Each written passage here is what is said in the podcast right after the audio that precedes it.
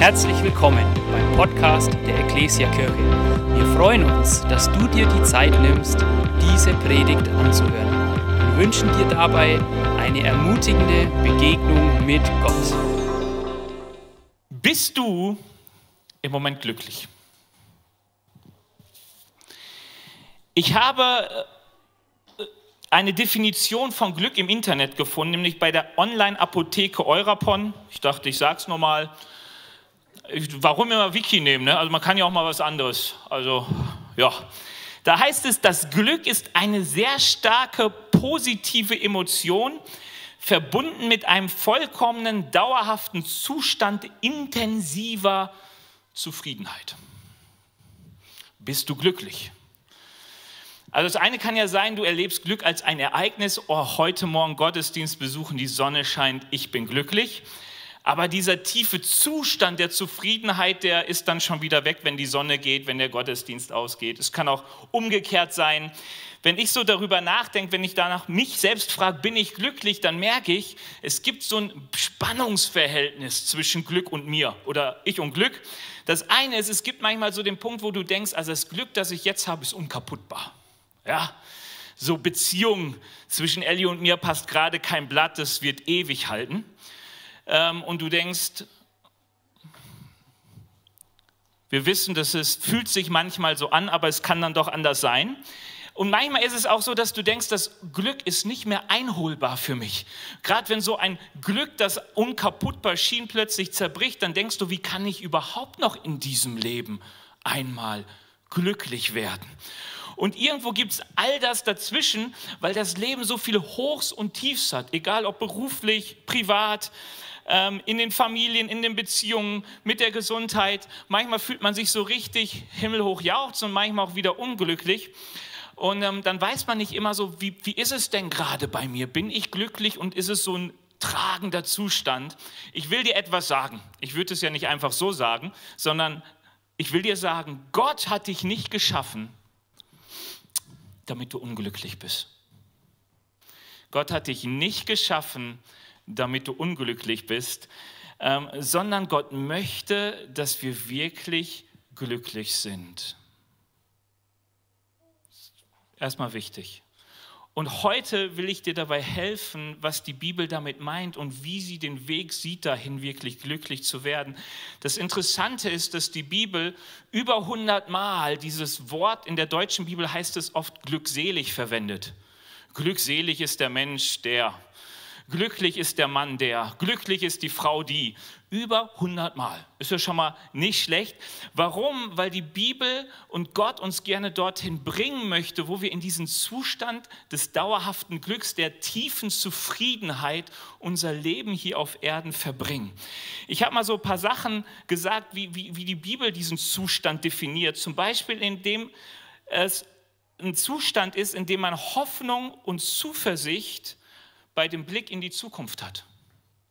Also unglücklich sein ist, wenn ich keine Perspektive mehr habe. Die Bibel sagt, Zufriedenheit hat damit zu tun, dass ich noch Hoffnung und Zuversicht habe, wenn ich auf die Zukunft sehe, dass Angst und Sorgen keine dominierende Rolle in meinem Leben spielen. Ganz wichtig. Da, wo Angst mich erfüllt, ist das mit dem Glück sehr schwierig. Und die Bibel sagt euch, macht euch keine Sorgen. Die, die, Gott liebt es, wenn wir einen tiefen Zustand der Glückseligkeit haben. Ähm, ein Zustand, von dem man aus die Welt gestaltet, nicht von ihr gelebt wird. Also ich habe mir so ein bisschen vorgestellt, eigentlich, also bitte, ihr wisst, jeder Vergleich hinkt. Und wenn ihr denkt, der sitzt schon im Rollstuhl, der hinkt gar nicht mehr, ist auch okay. Ähm, aber ich glaube, so, so ein bisschen kennt man das, wenn man frisch verliebt ist. Dann ist man so glücklich, du siehst manche Probleme, aber alles ist machbar. Oder? Alles, alles ist machbar.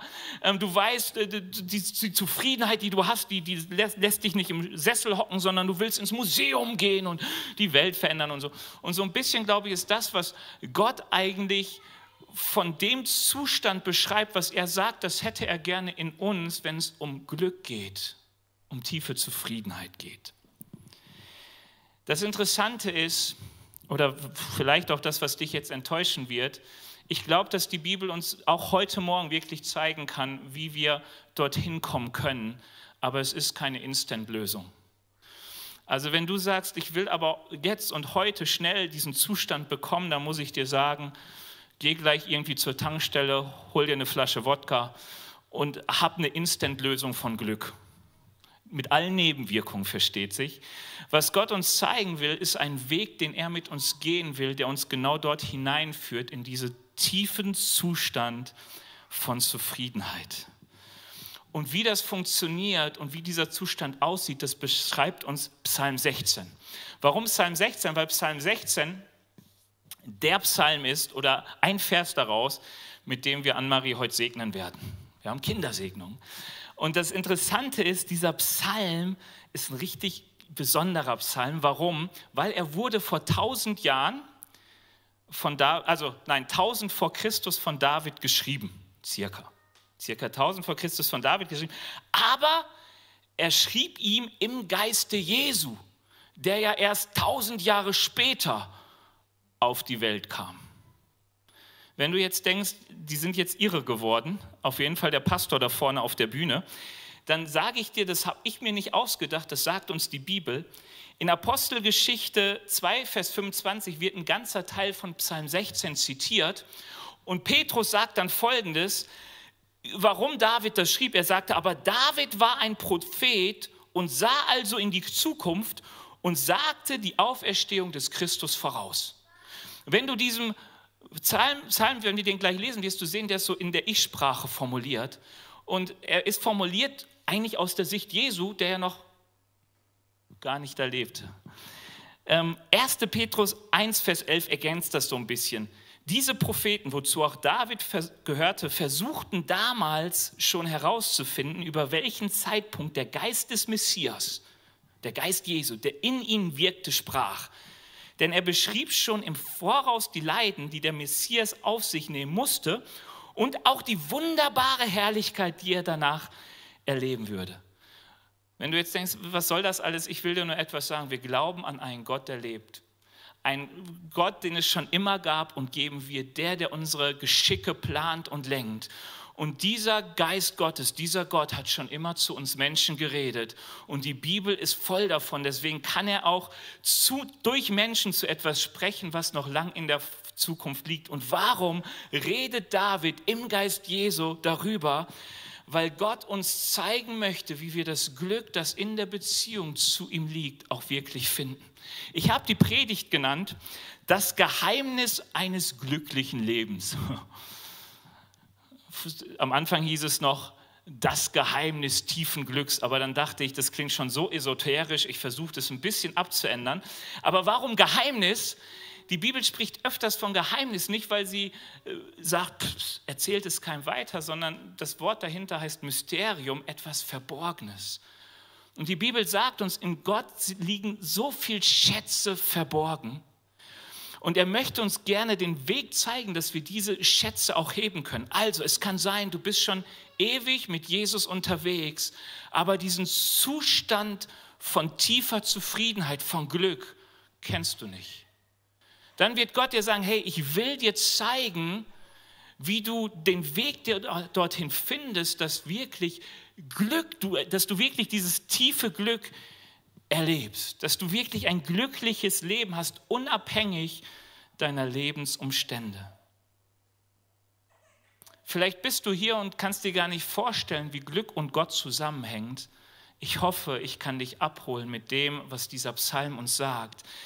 Ähm, wenn du denkst, Glück hat nur mit Privilegien, Privilegien zu tun, dass du denkst, Glück sind halt die, die besonders reich sind, die in netten Verhältnissen geboren wurden.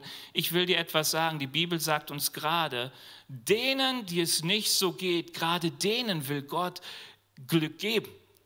Also die Bibel spricht gerade, es hat nichts mit Privilegien zu tun. Wenn du bis jetzt immer dachtest, das Glück ist mir davongelaufen, ich komme nicht hinterher, in Gott findest du die Antwort für ein glückliches Leben.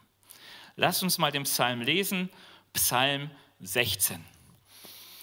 Steht hinter mir, ihr könnt auch bei euch in der Bibel mitlesen.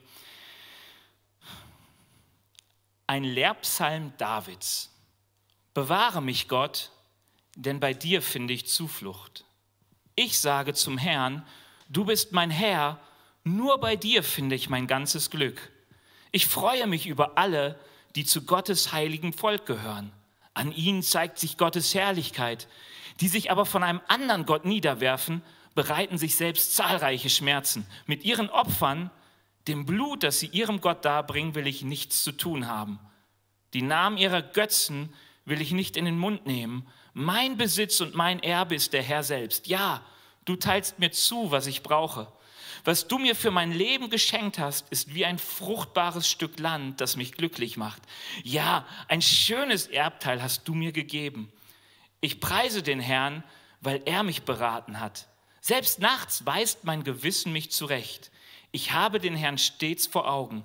Weil er mir zur Seite steht, werde ich nicht zu Fall kommen. Deshalb ist mein Herz voll Freude und ich kann aus tiefster Seele jubeln. Auch mein Körper ruht in Sicherheit. Meine Seele wirst du nicht dem Totenreich überlassen. Mich, deinem treuen Diener, wirst du vor dem Grab verschonen. Du zeigst mir den Weg zum Leben. Dort, wo du bist, gibt es Freude in Fülle. Ungetrübtes Glück hält deine Hand ewig bereit. Was für ein genialer Psalm. Der steht bei uns im Wohnzimmer von meiner Frau händisch aufgeschrieben und in einen Bilderrahmen gesteckt, weil der so schön ist. Auch schon lange bevor es diese Predigt heute dazu gab. Ähm, warum ist der so schön? Weil dieser Psalmist etwas sagt und nicht im Angesicht von Glück, sondern wahrscheinlich im Angesicht von Tod ähm, spricht er und von Gefahr. Ich habe meine Zuflucht in Gott gefunden. In Gott ist der Ort, wo diese glückszerstörende Kräfte dieser Welt keinen Eingang mehr haben, keinen Platz mehr haben. Er erlebt Gott als einen Ort, der Sicherheit und Kraft gibt, an dem Freude, Frieden und ungetrübtes Glück herrscht. Ähm, ein Ort, an dem Hoffnung ist über den Tod hinaus. Ist verrückt. Also weshalb ist das verrückt? Weil so die Theologie mal sagt, also die Leute vor tausend Jahren vor Christus, also da, wo David gelebt hat, die hatten noch überhaupt kein Verständnis von ewiges Leben und so. Die hatten keinen Plan, was nach dem Tod kommt. Und David spricht im Geist Jesu, meine Gebeine werden keine Verwesung sehen. Das trifft auf Jesus zu. Was ist der Zugang? Was ist das Geheimnis des Glücks? Dass David, dass Jesus und so viele Frauen und Männer, die mit Gott unterwegs sind, genau das erleben. Ich erlebe ungetrübte Freude in dieser Welt, weil ich mit meinem Gott unterwegs bin. Die Antwort steht in Vers 2. Und die habe ich extra mal so rausgeschrieben und ganz fett auf Folie gebannt. Da heißt es, ich sage zum Herrn, du bist mein Herr, nur bei dir finde ich mein ganzes Glück. Das ist eigentlich das Geheimnis. Das ist das, was, wenn du das verstehst, was dir hilft, Glück, Glückseligkeit, Zufriedenheit in Gott zu finden. Was haben sie gemacht? Sie haben Jahwe, den Gott der Bibel, den Schöpfer des Himmels und der Erde, zu ihrem Gott erklärt, zu ihrem Herrn erklärt und zu ihrem Glück. Sie definierten für sich, dieser Gott ist mein Glück und dieser Gott ist mein Herr. Und ich sage dir etwas, wir alle haben die Freiheit zu erklären, was uns glücklich macht. Ist dir schon aufgefallen?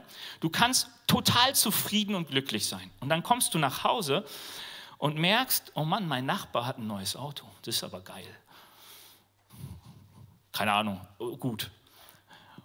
Und dann wirst du unglücklich, weil du denkst, ich werde erst wieder glücklich, wenn ich auch so ein Auto habe, aber ein bisschen tiefer und ein bisschen schneller. Und plötzlich hast du für dich definiert, mein Glück wird sein, wenn dieses Auto in mein Leben kommt oder ein ähnliches.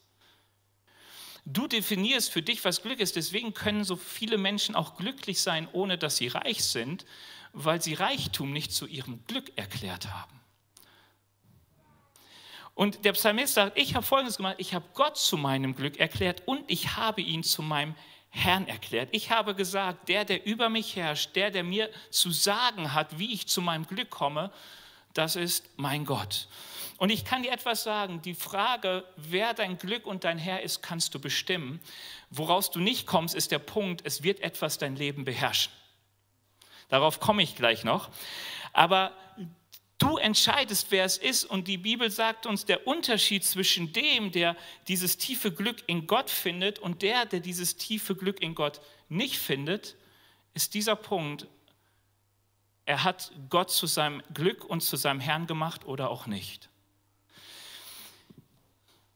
Ich habe meine zwei Punkte, nämlich ist Gott dein Herr und ist, Gott dein Glück, mal als Frage verfasst. Die erste Frage ist also, darf Gott dein Herr sein? Der Glücksreporter der Bibel, David, hier sagt uns auf jeden Fall, Gott ist mein Herr und Herr leitet sich ab von Herrschaft. Also es ist die Person, der ich bewusst und ganz bewusst erlaube, sie soll über mein Leben herrschen. Also das ist, was David hier sagt. Er sagt, ich bin zu Gott gegangen und ich habe ihm gesagt, ab jetzt du bist mein Herr. Du bist mein Herr. Ganz freiwillig hat sich David hingestellt, hat sich Jesus hingestellt, hat sich Paulus, Petrus, ähm, Maria und so weiter, die haben alle gesagt, weißt du was, ich möchte, dass Jesus, dass Gott mein Herr ist. Er soll mich unterweisen, er soll mich beraten, er soll mir zeigen, wohin der Le Weg des Lebens führt, wie der Weg des Lebens funktioniert. Und wenn du dann in das Leben dieser Menschen hineinschaust, dann wirst du merken, stimmt, das haben die gemacht. Du siehst bei David, dass er öfters mal Kriege führen musste, weil irgendwelche Leute kamen und zum Beispiel seine Familie entführt haben, seinen Besitz zerstört haben und so. Und was tat David? Er ging hin und dann heißt es, er stärkte sich in seinem Gott. Und die Stärkung sah so aus, dass er Gott fragte, Gott, was soll ich tun? Gibst du mir den Sieg? Und dann hat Gott ihm manchmal einen Tipp gegeben, wie er den Sieg bekommt. Oder David hatte richtig Lust, ein fettes Gemeindehaus zu bauen. Ja, er hat gesagt, Mann, Herr, ich lebe hier wunderschön in so einem prachtvollen Haus, ich will dir einen Tempel bauen. Und Gott sagt ihm, nö, du hast zu viel Blut an den Händen, du kannst mir den Tempel nicht bauen. Und dann sagt David, okay, schade, dann geht's halt nicht. Wenn du Jesus dann anguckst, der war das Ganze ja so in Perfektion, der sagte, ich kann nichts tun, was ich nicht den Vater tun sehe. Ich kann gar nichts anderes. Was ich tue, ist das, was mir der Vater tut, was ich tun soll. Das, das meint nicht, dass Jesus eine Marionette war, sondern er sagte, Jesus sagte, mein Leben ist geprägt von Gott, dem Herrn. Gott, der Herr ist es, der, der mein Denken prägt, der mein Handeln prägt, der meine, der meine Werte prägt. Also Gott zu meinem Herrn zu machen, heißt ganz bewusst eine Beziehung zu ihm zu suchen, indem ich mich ihm unterordne. Ich setze ihn über mich, eine Person, die ich nicht kontrollieren und nicht manipulieren kann, sondern ich sage ganz freilich, Gott, du bist mein Herr. Und das eigentlich in so kindlich naiven Gehorsam. Also es gibt öfters, dass ich meinen Papa und meine Mama positiv erwähne. Und manchmal auch sage, ich war ein Dummkopf, weil ich nicht auf sie hörte. Warum habe ich dieses gute Verhältnis zu meinen Eltern? Weil ich eines in meinem Leben erlebt habe, sie lieben mich und sie meinen es wirklich gut und in vielen Punkten haben sie einen weiteren Blick als ich weil sie auch mehr Lebenserfahrung haben. Manchmal vergesse ich das und dann denke ich hinterher wieder, ach hätte ich doch mal auch auf meine Eltern gehört, weil diese Unterordnung geschieht ja jetzt total freiwillig. Ich wohne nicht mehr in ihrem Haus und so weiter. Und eigentlich ist es so bei Gott, du erlebst, dass Gott ein Gott ist, der es gut mit dir meint. Er ist ein guter Herrscher. Er ist ein Gott, der für dich ist, nicht gegen dich, der seine Macht nicht missbraucht, sondern der sie einsetzt, um dich stark zu machen. Und deswegen ist es mein Glück, dass ich ihn zu meinem Herrn machen kann. Also die Frage, ob du Glück in Gott findest, hat damit zu tun, ob du ihn nur zu deinem Herrn gemacht hast oder vielleicht nur zu deinem Freund. Vielleicht nur zu einem Berater. Vielleicht nur zu jemandem, der dir nette, kuschelige, ach, ich bin ja so geliebt Stunden gibt. Weißt du, Gott hat so viele unterschiedliche Rollen, aber er sagt, wenn du Glück in mir finden willst,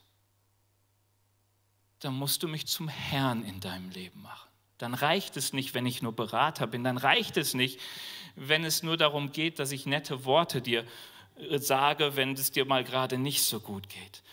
Und die Bibel sagt uns, und David sagt das auch in diesem Text, er sagt, es gibt viele andere Herren, die wollen Gott seine Position streitig machen. Es gibt viele andere Dinge, die wollen in deinem Leben genau diese Herrschaft übernehmen. Und eine, die uns recht bekannt ist, von der die Bibel auch öfters redet, das ist Geld. Vielleicht hast du schon mal erlebt, dass Geld eine herrschende Rolle einnehmen kann in deinem Leben. Geld regiert die Welt, heißt es so schön. Jesus spricht sogar von, die Bibel spricht davon, dass Geld ein Mammon, ein Götze ist. Warum? Weil er Menschen regiert. Du merkst das immer wieder, bei so vielen Sachen hat man oft das Gefühl, da ist doch irgendwas mit Geld hinter. Ja, wir sehen gerade mal wieder die Pandemiegeschichten und unsere Regierung, wo man merkt, ah ja, vielleicht ist doch an der einen oder anderen Stelle etwas zu viel Geldliebe im Spiel gewesen. Paulus schreibt über die Geldliebe folgendes, denn die Liebe zum Geld ist die Wurzel aller möglichen Übel. So sind manche Menschen aus Geldgier vom Glauben abgewichen und haben sich selbst viel Schmerzen zugefügt. Das ist, was der Psalm auch sagt. Es gibt viele Leute, die haben einen anderen Herrn, aber mit ihnen will ich nichts zu tun haben oder mit ihrem Herrn möchte ich nichts zu tun haben, weil sie so viel Schmerzen ins Leben bringen.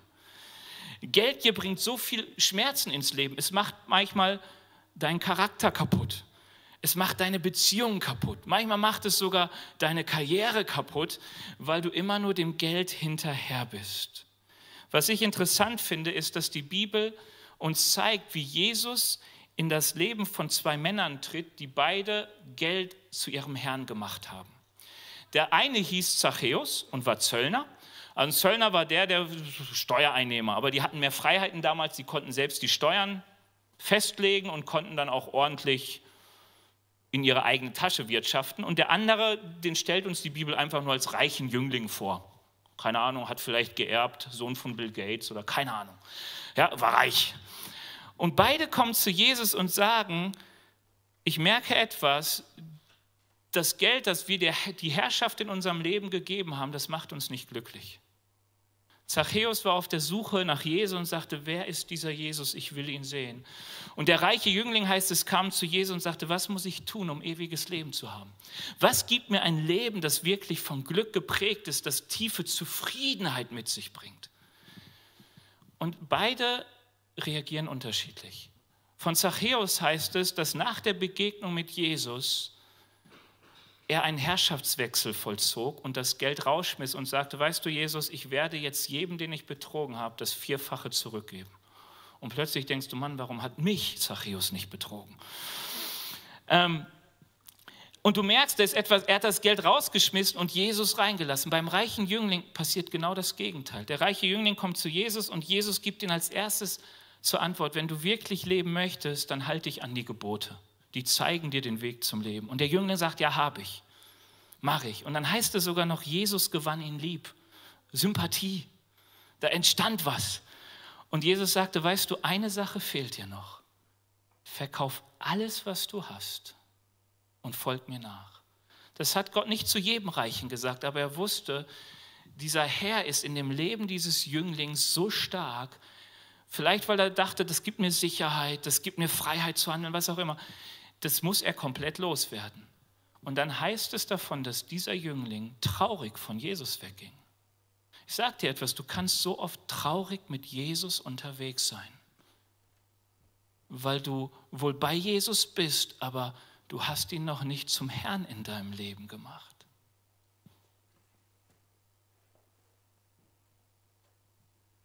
Und Geld blieb sein Herr, aber Geld blieb, bringt Sorgen mit sich und in dem Fall auch Traurigkeit bei dem Jüngling. Und weißt du, wenn du so in die Götzen dieser Welt mal durchgehst, was ist ein Riesengötze in unserer Zeit? Gesundheit. Nach Gesundheit richten wir unseren Ernährungsplan, äh, timen wir unseren Termin unser Workout und was weiß ich nicht. Ähm, und ich dachte, und wir merken gerade, wie Gesundheit versklaven kann. Plötzlich sind die Grundrechte nicht mehr viel wert, um zu schützen. Und ich frage mich manchmal, was wird man in Jahren sagen, was wir unseren Kindern aufgebürdet haben? Weil wir uns Gesundheit zum Herrn gemacht haben. Wie viele Menschen haben Ängste und Sorgen? Warum? Weil alle Götter außer der Herr haben ein, ein Ding, was sie negativ mitbringen. Sie versklaven dich. Das heißt, sie bringen immer Ängste und Sorgen mit sich, wenn du deren Bedürfnisse nicht befriedigst. Plötzlich ist Angst und Sorge da, weil Schmerzen da sind, weil Viren durch den Raum schmerzen, weil sie dich töten könnten. Natürlich, so ist das Leben. kannst heute hier reinmarschiert sein und wir tragen dich raus, theoretisch. Hoffe ich nicht. Und das ist das Interessante, alle Herren, Geld und so weiter fordern ihren Tribut, bringen Schmerzen mit sich. Jesus sagt, ich nicht, aber die Herrschaft, die ich ausübe, ist auch freiwillig. Deswegen ist es manchmal so ein Kampf, dass wir merken, manchmal müssen wir täglich zu Gott sagen, Herr, du bist mein Herr. Jesus hatte das selbst erlebt im Garten Gethsemane, wo, wo der Tod so näher rückte und er die, ins Kämpfen kam und sagte, mein Wille ist, ich will leben, sein Wille ist, geh ans Kreuz. Und dann sagt Jesus diesen Satz, nicht mein Wille, sondern sein Wille geschehe. Du bist mein Herr. Du bist mein Herr. Er ist meine Kraft und Stärke. Er ist mein Zufluchtsort. Ich finde das so genial. Der Psalm sagt, ich, ich denke darüber nach, ich werde von ihm unterwiesen. Er ist zu meiner Rechten. Die Rechte steht für Macht und Stärke. Er ist meine Kraft und Stärke. Auf ihn vertraue ich. Zu ihm flüchte mich. Er ist nicht nur mein Herr, sondern er lässt es mich auch gelingen. Ich möchte dir nur eins sagen oder eine Frage stellen. Darf Gott dein Herr sein? Wenn er nämlich nicht dein Herr ist, dann opferst du das Glück, das er dir anbietet, anderen Göttern. Und du darfst dich gerne mal so ein bisschen prüfen, ähm, darf dich Jesus belehren oder belehrst du ihn? Ist etwas, was ich ganz oft merke, wenn es um die Frage geht, ist Jesus nur mein Herr oder mein Freund? Wenn er mein Herr ist, lasse ich mich von ihm belehren. Wenn er mein Freund ist, sage ich ihm, was ich gerne von ihm hätte. Der Herr hat nicht so gewollt, wie ich will der liebt mich ja gar nicht. Liebst du ihn? Ähm, zeigt er dir den Weg zum Leben oder zeigst du ihm diesen? Weißt du, das Interessante ist, dass andere Herren alles andere versklaven. Wenn Geld dein Herr ist, wird er deine Familie versklaven. Du wirst alles dazu nutzbar machen, dass dieser Gott oder der Gott macht es in dir nutzbar, dass er zum Zuge kommt. Ähm, zeigst du ihm das Leben. Also sprich, ich kenne so viele Menschen, die haben einen anderen Herrn und versuchen, Jesus diesem Herrn dienstbar zu machen. Ich hoffe, ich sage es noch richtig. Also das heißt, sie sagen, eigentlich ist mein, mein Herr Geld und ich sage, Jesus, warum machst du mich nicht reich? Ist er deine Kraft und Stärke oder etwas anderes? Oder am Ende ist diese Frage, liebst du Gott so sehr, vertraust du ihm so sehr, dass du sagen kannst, Gott, du bist mein Herr. Du bist mein Herr. Hey, darin liegt Glück. Warum? Weil in, in, in, wenn ich Herr sage, übt er seine Herrschaft aus. Und die Bibel sagt uns, die Herrschaft Christi zeigt sich darin, dass Friede, Freude, Liebe, Gerechtigkeit, all das ist die Herrschaft Gottes in unserem Leben. Das bringt sie mit sich, wenn du ihn zu deinem Herrn machst. Und ich sage dir, es lohnt sich, diesen Kampf zu kämpfen, auch täglich immer wieder zu sagen, nein, du bist der Herr. Mein Wille ist ein anderer, aber du bist mein Herr. Ich lasse mich von dir unterweisen. Zweiter Punkt ist, willst du bei Gott dein ganzes Glück finden? David hat eine Entscheidung getroffen. Er hat gesagt, du bist mein Glück. Und wenn du dich jetzt fragst, was heißt das, du bist mein Glück? Mir fiel etwas ein. Ich weiß gar nicht, ob das noch in ist oder nicht. Ich habe einfach mal diese Postkarte genommen. Kennt ihr das? Ohne dich ist alles doof. Baum doof, Schafe doof, Krabbelkäfer doof, Gesundheit doof, Geld doof, Schmetterling doof, ich doof. So, und das ist eigentlich, was David sagt. David sagt, überall Gott, wo du nicht drin bist, ist er doof. Ich kann noch so reich sein, wenn du nicht drin bist in dem Reichtum, wenn du ihn mir nicht geschenkt hast, ist er doof. Er wird mich nicht glücklich machen. Ich kann noch so wohlanständig sein, noch so erfolgreich sein. Mir kann es noch so gut gehen. Mein ganzes Leben kann Fülle haben. Alle Wünsche sind erfüllt. Wenn du nicht da bist drin, dann ist alles doof. Reichtum ohne Gott, kein Glück. Partnerschaft ohne Gott, kein Glück. All das ohne Gott, kein Glück. Und David sagt hier, Gott, überall wo du bist, da werde ich mein Glück erleben. Ich werde tiefe Zufriedenheit erleben, weil egal wo ich bin, wenn ich dich dort finde, ist alles gut. Und David drückt das so interessant aus. Er sagt, Gott, du bist mein Erbe. Und wer so ein bisschen die Bibel kennt, der weiß, da, da steckt etwas ganz Wichtiges hin. Im, Im Volk Israel gab es zwölf Stämme und elf Stämme hatten einen Teil im Land bekommen, die haben Land bekommen. Ja? Die haben irgendwie so, wo sie sagen durften, ich, mein Volk hier, der Stamm Juda, der hat hier so ein Fleckchen, da kann er Häuser hinbauen und so. Ein Stamm hat nichts bekommen. Welcher? Die Leviten, genau. Also die Leviten haben nichts bekommen. Warum? Weil Gott sagt, ihr Leviten, ihr bekommt nichts, weil ich bin euer Erbe, sagt der Herr. Und ich weiß damals, ich habe das mal als Kind, Jugendlicher gelesen und dachte, was ist das denn unfair? Also man muss wissen, die Leviten waren besonders privilegiert. Gott hat gesagt, oh Mann, ihr habt euch so zu mir gestellt, euch werde ich besonders beschenken. Und dann ist dieses Beschenk, Geschenk, also ihr erbt nichts, ich bin euer Erbe. Und ich dachte damals das ist ja blöd. Also ich dachte, wenn ich Gott habe, so Erfolg und äh, geht einem gut, so man merkt falsches Denken, falsche Herren im Kopf noch und so. Aber die Leviten, die haben ähm, die haben, ähm, die haben Gott geerbt. Was heißt das? Sie hatten, sie, sie durften eintreten in die Gegenwart Gottes. Sie durften die Gegenwart Gottes erleben. Sie durften Gemeinschaft mit Gott erleben. Und Gott sagt, oder David sagt an dieser Stelle, Gott, wo du bist, wo ich Gemeinschaft mit dir habe, wo ich deine Herrschaft erlebe, das ist mir mein bestes Los. Ich liebe es. Du bist mein Glück. Ich freue mich an dieses Los. Ich freue mich daran, dich zu haben, Gemeinschaft zu erleben zu dürfen mit dir. Und deswegen sagt David, überall, wo du zu finden bist, da bin ich. Da, da mag ich es zu sein. Deswegen mag ich die Menschen, Menschen, die dich zum Herrn gemacht haben, weil du da bist.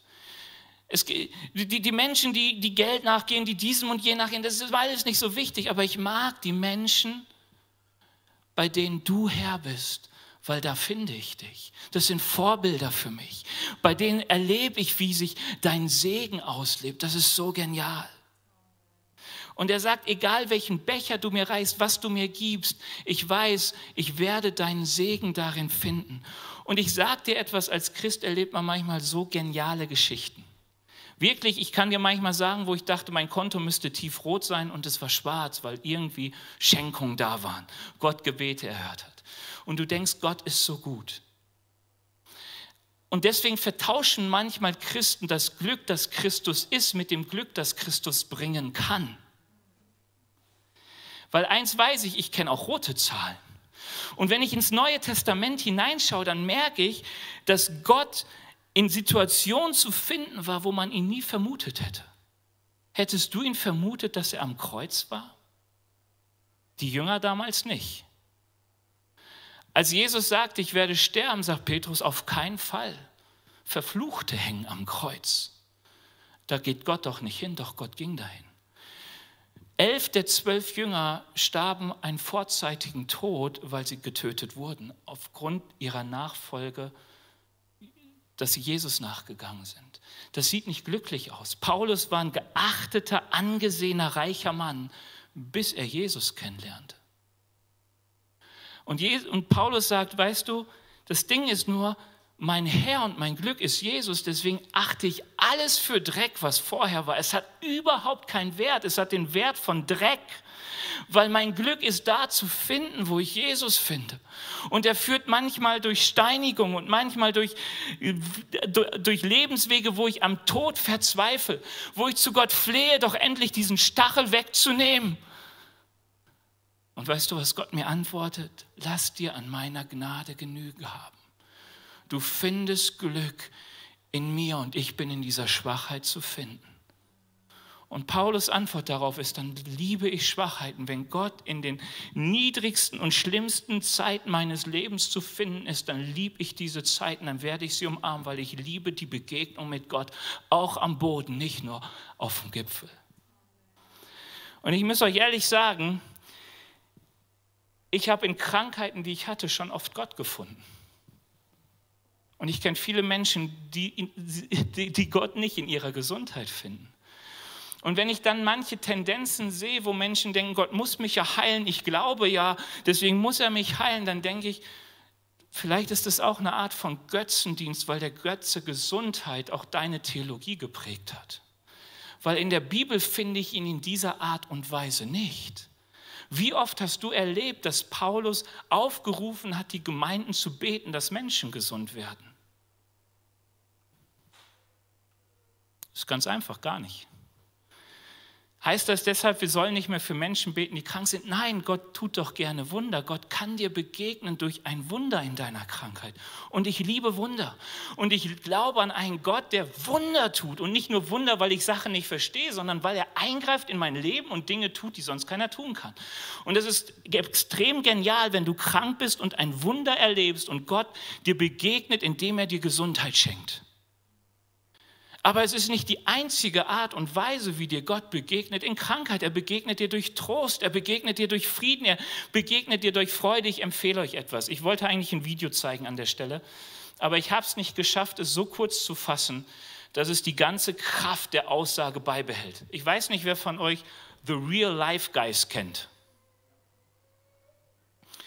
Wenn du ihn noch nicht kennst, bitte bei YouTube eingeben The Real Life Guys und Philipp dann werdet ihr, wenn das bei euch genauso aussieht wie bei mir, gleich als erstes eine Reportage von MDR finden. Guckt ihr euch mal an, das ist ein 23-jähriger junger Mensch, der Jesus total lieb hat und der jetzt zum dritten Mal an Krebs erkrankt ist ähm, wo der Arzt sagt, eigentlich müsstest du tot sein und dir müsste richtig schlecht gehen. Und die Art und Weise, wie er mit dem Sterben umgeht, wie er mit dem umgeht, welches Leben Christus ihn ist, haben vor ein paar Jahren ihre Schwester verloren mit 18 beim Flugzeugunglück. Es ist so interessant, weil du wirst bei ihm ein tolles Zeugnis finden, was es bedeutet. Ich habe Jesus, ich habe Gott zu meinem Glück gemacht. Er ist mein Glück. Und Gott liebt es, unser Glück zu sein, auch in den zerbrochenen Momenten unseres Lebens. Hey, im Alten Testament heißt es immer Wüstenwanderung. Wenn nichts mehr da ist außer Jesus und du merkst, welches Glück du hast in Jesus. Lass uns da nicht auf komischen Gefilden kommen, dass wir manchmal denken, das Glück, das die Welt mir bietet, dafür ist Gott da, um es mir zu ermöglichen, weil ich ja sonst keine Möglichkeit habe, daran zu kommen. Dafür ist Gott nicht gekommen. Er kann dich reich machen, aber das Glück, was du hast, ist nie Geld. Es ist immer die Gegenwart Gottes in deinem Leben. Das ist das nicht zerbrechliche Teil deines Glücks. Der kann dich gesund machen, aber Gesundheit wird in unserem Leben immer zerbrechlich bleiben.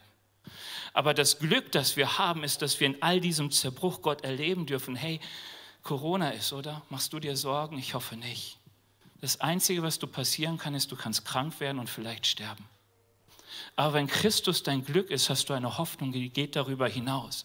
Wie furchtbar ist es, wenn ich mir Sorgen mache über den Tod? Der kann überall dauern.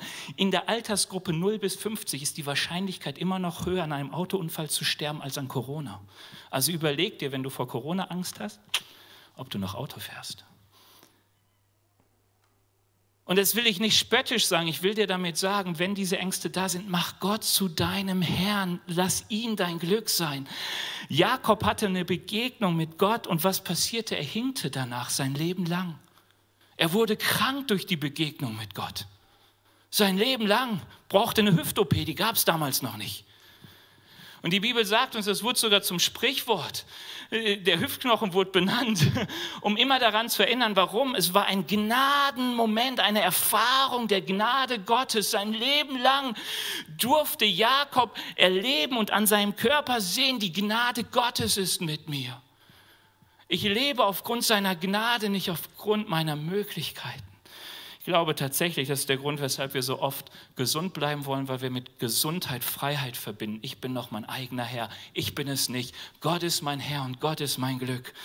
C.S. Lewis hat etwas gesagt. Ich predige heute länger als im ersten Gottesdienst, aber ich komme zum Schluss.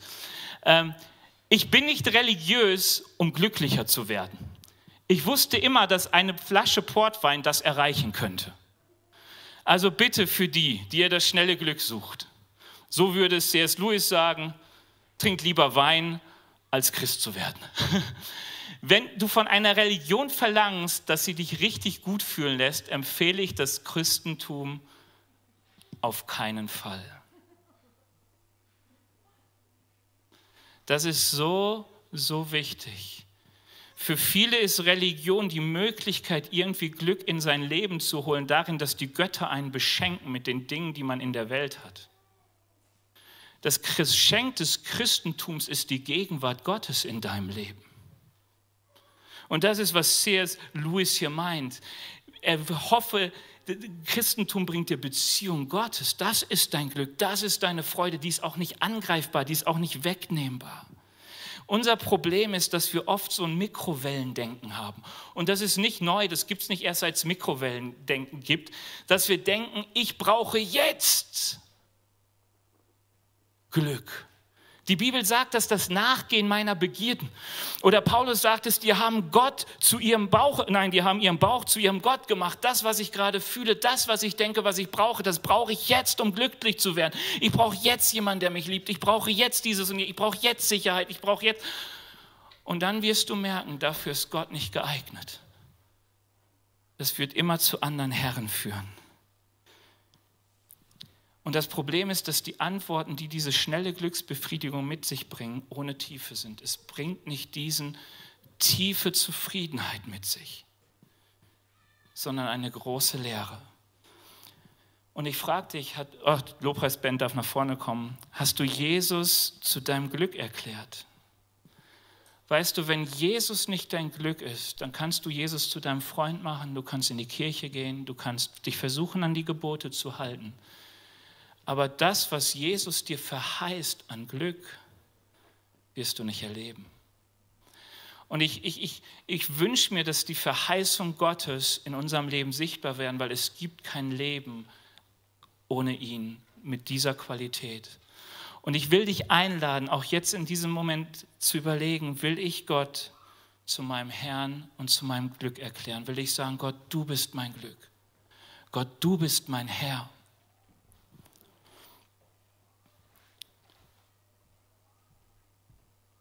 Vielleicht ist es eine Entscheidung, die du heute gar nicht treffen kannst, weil sie, die Bibel sagt uns, es muss abgewogen werden. Du, du änderst nicht einfach so deine Herrschaft. Weißt du, warum es manchmal so schwierig ist? Weil wir manchmal so an unserem Willen hängen, so an unseren Sicherheiten, so an den eigenen Freiheiten. Ich will mein Leben gestalten. Aber Gott möchte helfen und wir können jetzt mal aufstehen, weil vielleicht merkst du, dass der Heilige Geist zu dir redet. Ich habe gerade schon gesagt am Anfang, ich glaube daran, dass wir einen lebendigen Gott haben, dass wir einen Gott haben, der mit uns redet. Und dieser Gott ruft dich. Und ich glaube, dass es oft Gott so geht wie mit diesem reichen Jüngling. Er gewinnt dich lieb, er hat dich lieb. Und nichts was, gibt es, was er sich mehr wünscht, als dass du ihn zu deinem Herrn erklärst. Weil er will dir wirklich dienen. Er will dich segnen will dich glücklich sehen und glücklich machen. Aber es geht nur, wenn du ihn zu deinem Herrn machst. Und wenn du jetzt hier bist und merkst, ich habe Gott zu vielem gemacht, aber er ist bis jetzt nicht mein Herr. Jesus ist nicht der, der das Sagen in meinem Leben hat. Er ist nicht der, der die Richtung ansagt. Und du merkst, dass der Heilige Geist zu dir redet und du merkst, es wird Zeit. Dann will ich gerne für dich beten und dich einladen, dass du Jesus einlädst in deinem Leben. Ihr dürft mal die Augen schließen, weil ich mich fragen, ist hier jemand, der sagt, ich will Jesus zu meinem Herrn machen jetzt? Ich habe ein Bedürfnis, ich habe ein Drängen. Vielen Dank. Ich lade dich ein. Ähm, ich werde jetzt für dich beten, aber ich lade dich ein. Ähm, formulier auch das, was in deinem Herzen ist, Jesus gegenüber. Späte zu ihm. Lad ihn ein. Herr Jesus, ich danke dir dafür dass du unser Herr sein möchtest, dass es der Grund ist, weshalb wir dich einladen dürfen, auch Herr in unserem Leben zu sein. Herr Jesus, dass du uns nicht zwingst, es zu tun, sondern dass du uns überzeugen willst, es zu tun, weil wir wissen, bei dir ist das Leben zu finden. Bei dir ist unser Lebensglück zu finden. Herr Jesus, und ich bitte dich jetzt für die, die gemerkt haben, es ist Zeit, dich zu ihrem Herrn zu machen. Es ist Zeit, dir die Herrschaft zu übergeben. Herr, dass du all die Lügen entlarvst, die sie vielleicht immer wieder dazu führen, die Herrschaft wieder an sich zu ziehen. Herr Jesus, ich bitte dich, dass du diese Lügen zerbrichst, dass du Freiheit schenkst, dass, diese, dass du diese Herrschaft ausleben darfst in ihrem Leben. Herr Jesus, ich danke dir dafür. Ich danke dir dafür, dass deine Herrschaft Frieden und Freude bedeutet, dass es Freispruch von Schuld bedeutet. Und ich bete dich, dass du jetzt in, in die einzelnen Leute so hineinziehst, genau mit dieser Herrschaft, mit Freude, mit Frieden, mit Freude an dir, Herr Jesus, mit Jubel an dir. Ich danke dir dafür, Herr Jesus. Amen. Ich will noch für die beten, ihr dürft die Augen gern geschlossen halten. Die merken, ich habe Gott nicht zu meinem Glück gemacht, sondern alles mögliche andere. Und ähm, es gibt so zwei Dinge, woran es auffällt, wenn du es nicht getan hast. Das eine ist, wenn du mit Jesus unterwegs bist, dass du merkst, alle deine Gebete gehen eigentlich in die Richtung, Herr, segne mich damit, damit, damit. Wenn du Gott zu deinem Glück gemacht hast, fragst du, Herr, wo darf ich sein? Wo bist du? Wo kann ich dir dienen? Dann sprichst du gefährliche Gebete, wer die Predigtserie im Januar gehört hat. Ähm, und wenn du das erlebst, dass du merkst, eigentlich frage ich immer nur um den Segen Gottes, dann hast du ihn wahrscheinlich noch nicht zu deinem Glück erklärt. Gott möchte dein Glück sein und wenn du jetzt merkst, er, er ruft dich und du merkst, ich will ihn zum Glück erklären, ich will diese ganzen anderen Dinge loslassen. Ich will nicht, dass sie mich versklaven, dann möchte ich mit dir beten. Ähm, das Schöne ist, und das, das wirklich, ich, ich, ich habe es gerade kurz betont, aber Sorgen und Ängste in deinem Leben sind ein Zeichen von falschen Göttern. Es gibt einen Grund, weshalb die Bibel uns sagt, macht euch keine Sorgen, habt keine Angst, weil genau dieser Frieden in Christus zu finden ist. Wenn du ihn zu sein, deinem Glück erklärst und wenn du hier bist und sagst, ich will das, dann möchte ich für dich beten und ganz bewusst auch gegen so die Kraft, die die Götzen manchmal in unserem Leben haben, beten. Und wenn du es möchtest, heb gerne deine Hand, dann bete ich für dich. Halleluja. Herr Jesus, ich danke dir dafür, dass du unser Glück bist, Herr, und dass du das bringst, mit dir trägst, wonach wir uns sehnen. Wir sehnen uns nach Frieden, wir sehnen uns nach Freude. Herr, wir sehnen uns nach, nach Gerechtigkeit und Liebe und ich danke dir, dass du es in unser Leben geben willst, einfach durch deine Gegenwart.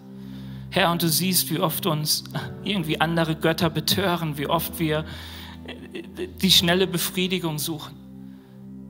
Herr Jesus, ich bitte dich um Vergebung und ich bitte dich, dass du die Macht der Götzen in unserem Leben brichst. Herr Jesus, dass wir erkennen, wo wir manchmal verführt und belogen werden. Herr Jesus, wo wir uns den Kopf verdreht haben lassen und, und nicht dir nach sind, sondern anderen Dingen nach sind, wo wir manchmal deinen Namen noch missbraucht haben und wollten, dass du uns dienst. Herr Jesus, wir bitten dich um Vergebung und wir beten dich, dass du uns Heilung schenkst. Herr, und dass wir ganz neu Freude an dir erleben, ganz neu Freude an deiner Gegenwart erleben. Herr Jesus, dass du unsere Sicherheit bist, dass du unser Vertrauen bist, dass wir wissen, du bist unser Versorger, du bist unser Heiland. Ich danke dir dafür, Herr Jesus. Komm du jetzt mit deinem Frieden, mit deiner Freude. Danke, Herr Jesus. Danke, Herr Jesus. Amen. Und bevor wir jetzt in den Lobpreis starten, möchte ich dir etwas sagen. Ich glaube, Gott ist Heiland heute. Und so wie ich gesagt habe gerade, dass Gott nicht immer heilt, so möchte ich dir jetzt sagen, aber Gott will heilen. Und Gott will Wunder tun. Und ich weiß nicht, was du gerade in deinem Leben mit dir herumträgst. Ob du merkst, hey, ich leide so unter meiner Krankheit. Judith aus unserer Gemeinde ist gerade in der Kur. Sie hat uns damals beim 14 Tage des Gebets geschrieben, wie sie seit über zehn Jahren chronisch leidet. Ich habe nie was davon mitbekommen. Ich dachte, krass, wie, wie groß das Leid manchmal ist, dass wir gesundheitlich mit uns oder krankheitsmäßig mit uns rumstecken, schleppen. Ich glaube, dass Gott heilt. Wenn du leidest unter deiner Beziehung, weil du merkst, ihr findet irgendwie kein, kein Land mehr. Gott ist der, der heilt. Er ist der Herzenskenner und er ist der, der unser Herz verändert. Vielleicht merkst du, wie dein Leben von Sorgen zerfressen ist. Gott ist der, der Sorgen nimmt und Frieden schafft, der in Freiheit ruft. Hey, ich, ich liebe es, Gott ruft in Freiheit. Es gibt so viel Zeugnis im letzten und in diesem Jahr, wie Menschen Gott begegnet sind, weil Gott keine Abstandsgebote hat. Und sie erleben plötzlich Freiheit, weil Gott hineinwirkt in ihr Leben. Warum sage ich das? Ich will dich einladen. Lass uns jetzt nochmal beten für das, wo du sagst, Herr, greif ein. Tu ein Wunder. Und ich mache dir Mut, Gott handelt über Bitten und Verstehen. Es geht nicht darum, dass du weißt, wie es geschieht. Es geht nicht darum, dass du vielleicht zweifelst, dass es geschieht. Es geht nur darum, dass du dein Samenkorn an Vertrauen in Gott setzt und sagst, Herr, ich will dir glauben, dass du das tun kannst. Lass uns unsere Stimme erheben an deinem Platz und ich spreche laut für uns. Herr Jesus, ich danke dir dafür, du bist unser Heiland, du bist unser Arzt, du bist unser Retter. Herr Jesus, wir brauchen deine Kraft und Stärke in unserem Leben. Herr, ich brauche dein Handeln in mir und an mir. Herr Jesus, und ich bete dich, dass du jetzt Wunder tust. Du siehst jeden Einzelnen, du siehst die Not jedes Einzelnen. Herr Jesus, und du bist hier, um zu heilen und du bist hier, um Dinge wieder in Ordnung zu bringen. Und ich bete dich, tu du Wunder.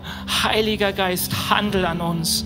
Herr, tu du Wunder, dass wieder Dinge in Ordnung kommen, dass wir erleben, wie du hineinwirkst in unsere Ehen, hineinwirkst in unsere Beziehungen, hineinwirkst in unsere Gesundheit.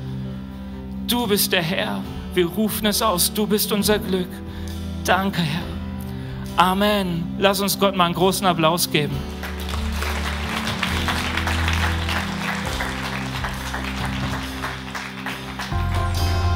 Wir hoffen, dass dir diese Predigt gefallen hat dich in deinem Leben mit Gott stärkt.